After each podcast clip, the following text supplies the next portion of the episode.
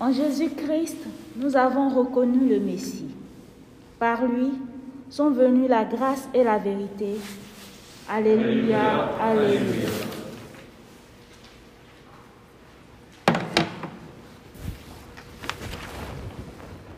Le Seigneur soit avec vous. Évangile de Jésus-Christ selon Saint Jean.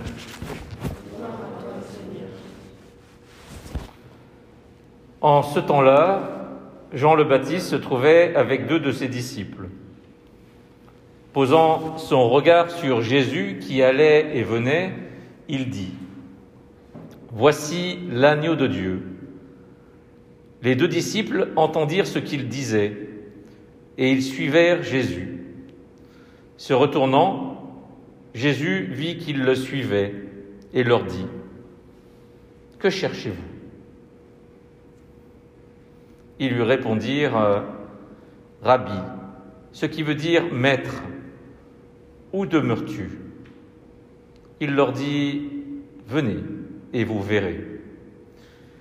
Ils allèrent donc, ils virent où il demeurait, et ils restèrent auprès de lui ce jour-là. C'était vers la dixième heure, environ quatre heures de l'après-midi. André, le frère de Simon-Pierre, était l'un de ses deux disciples qui avait entendu la parole de Jean et qui avait suivi Jésus. Il trouve d'abord Simon, son propre frère, et lui dit, Nous avons trouvé le Messie, ce qui veut dire Christ. André amena son frère à Jésus.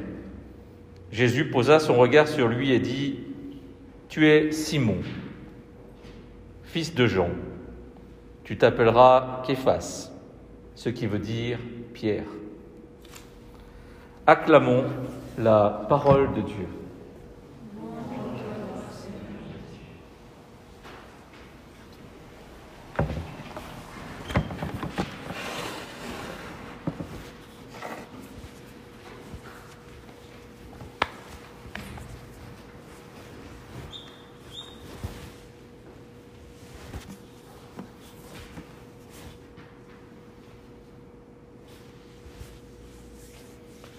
Nous avons Jean le Baptiste avec deux de ses disciples. Il était renommé. Et voici qu'il pose son regard sur Jésus et il prononce cette phrase Voici l'agneau de Dieu. Cette expression. Voici l'agneau de Dieu. Bon, si vous allez vous promener euh, au supermarché ou n'importe où et vous commencez à dire aux gens voici l'agneau de Dieu, euh, pour beaucoup de nos, de nos compatriotes ou des gens que l'on croise, ils vont vous regarder en ouvrant les yeux en disant mais qu'est-ce que vous voulez bien dire?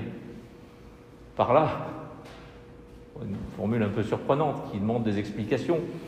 Mais replongeons-nous un peu dans l'histoire.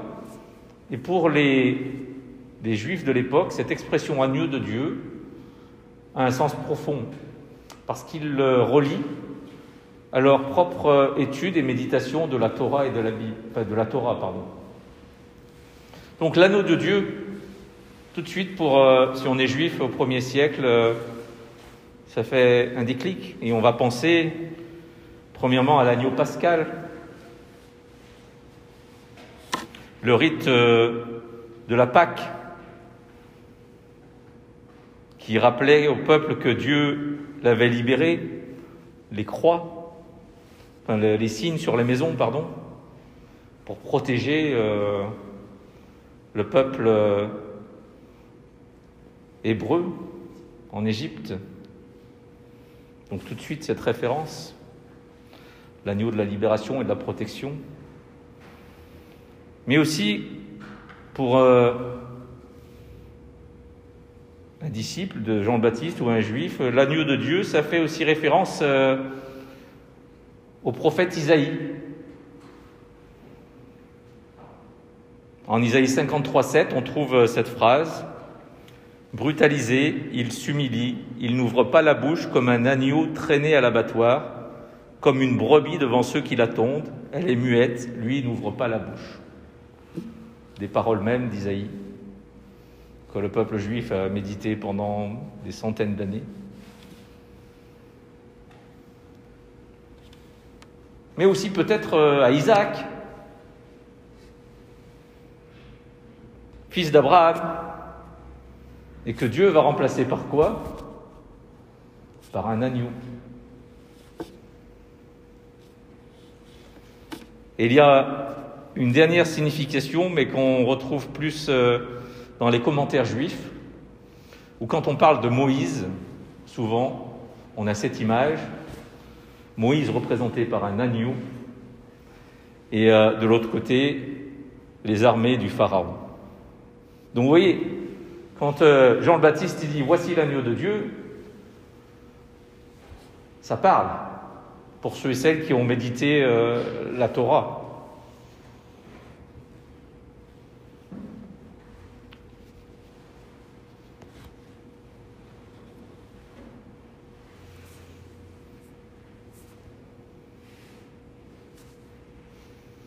Si on reprend un petit peu ces quatre images, euh, cette nuit de Pâques, eh bien oui, c'est Jésus. En fin de compte, on, peut, c'est ni l'une ni l'autre, hein. je crois que c'est un peu comme un, tableau euh, surréaliste, c'est-à-dire à travers ce qui est médité dans l'Ancien Testament, il nous est donné euh, des, facettes et des aspects de ce que va être Jésus dans sa vie missionnaire, dans sa vie auprès des siens, dans sa vie de l'annonce de la parole de Dieu parce qu'il sera bien celui qui vient libérer l'humanité de l'esclavage, et le pire des esclavages, celui du péché, il va venir euh, réconcilier Dieu et l'humanité. Donc c'est bien l'agneau de la Pâque qui est en marche. Comme Isaïe, eh bien, il sera le serviteur souffrant décrit, parce qu'il va connaître lui aussi euh, les persécutions, il va connaître euh, les difficultés, les horreurs et la gloire de la résurrection. Voici que mon serviteur triomphera, il sera placé, élevé, exalté à l'extrême. Et Jean le Baptiste peut-être aussi nous invite à voir en Jésus euh, un nouvel Isaac, parce que lui aussi est un fils tendrement aimé, totalement offert, et qui est vraiment disponible à la volonté du Père, que ta volonté se fasse, nous dit Jésus. Dans la lettre aux Hébreux, en entrant dans le monde, le Christ dit, Tu n'as voulu ni sacrifice ni offrande, alors j'ai dit, Me voici, je suis venu, mon Dieu, pour faire ta volonté. Tout ça, c'est repris dans la lettre aux Hébreux.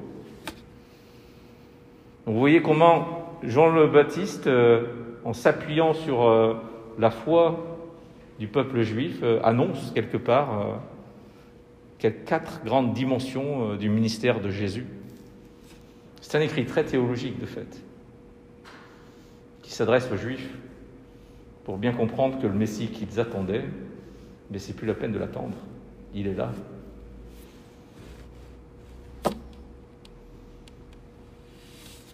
Cette quatrième image, que je n'ai pas bien regardé, mais où Jésus affronte les puissances du mal, le pouvoir romain, les injustices. Oui, c'est cette image de la balance de Pharaon et de Moïse. Et on lui demande, mais où est-ce que tu demeures? Et Jésus leur répond quelque part, euh, venez et vous verrez. Parce que si, on fait référence aux évangiles, on sait qu'à certains moments, Jésus dit, le Fils de l'homme n'a aucun lieu pour reposer sa tête.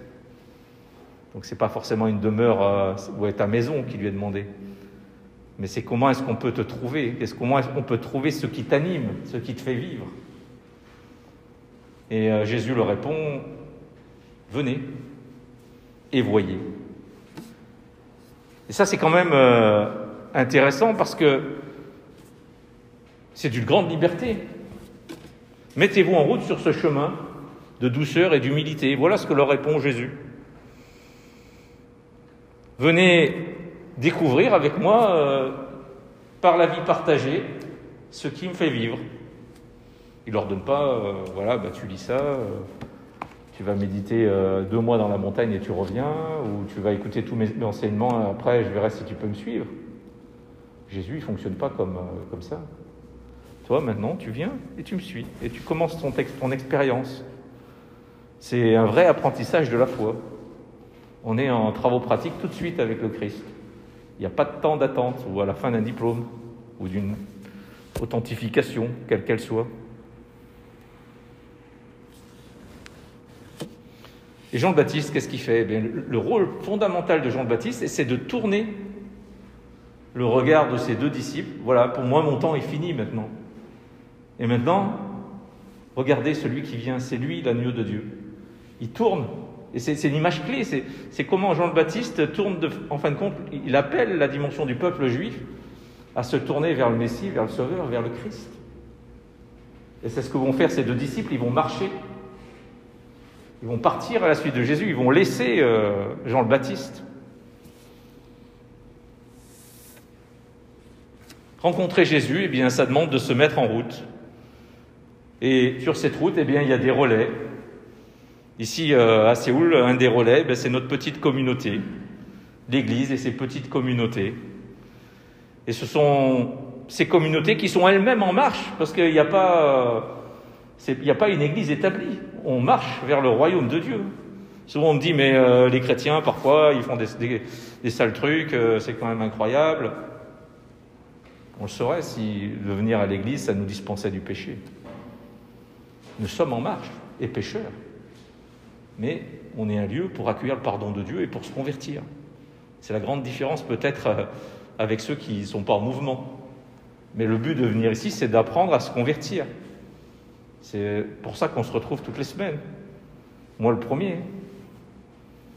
Entendre la parole et vivre ce que, dit nous, ce que nous dit le Christ, viens et vois.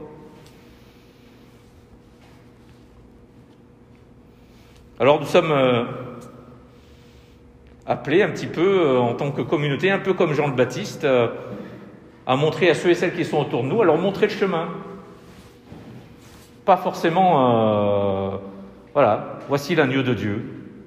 Et ça à travers notre vie, notre existence, dans notre mise en route, de dire voici l'agneau de Dieu. Alors vous allez me dire, je vous appelle à vous mettre en route, à marcher, enfin c'est le Christ qui, appelle à ça, euh, dans un temps où on nous invite tout à fait autre chose, puisqu'on nous dit bah, attention, bougez pas trop, limitez les rencontres, euh, euh, partez pas ni à gauche ni à droite, restez à la maison. Alors qu'est-ce que ça peut vouloir dire de se mettre en route dans un moment de pandémie où on est plutôt invité à, rester, à faire du surplace? Eh bien, peut-être tout simplement à retourner à l'essentiel, c'est-à-dire découvrir les petits signes de Dieu dans les petites choses de la vie. Souvenons-nous de tout ce qu'on disait quand on était en plein mouvement. On sait pas, on n'a pas le temps de poser ses valises, on ne sait plus où on en est. parfois, là, le temps s'installe voir les petites choses et voir ceux qui sont à côté de nous, ceux avec qui on partage les choses les plus quotidiennes. Parfois, dans la vie euh, qui court à 100 à l'heure, eh ben, les gens à côté de nous, on ne les voit plus. Et surtout, il faut accepter cette situation. Pas rêver le monde d'avant, pas rêver le monde d'après, c'est celle-là, celle où nous sommes. Et l'accepter. Parce que sinon, on va s'épuiser à rêver une situation meilleure. On est dans ce temps-là, il faut le vivre pleinement. Et rien ne pourra remplacer ce temps présent, parce que c'est celui de notre vie, de notre existence. Et qu'est-ce qu'il faut faire dans ce temps-là? Eh bien, mettre en valeur les petits gestes de tendresse, les petites choses, retrouver euh, le plaisir de peut-être de partager ce que l'on lit, de passer du temps avec des enfants, de prendre des nouvelles des uns des autres, se rendre des petits services,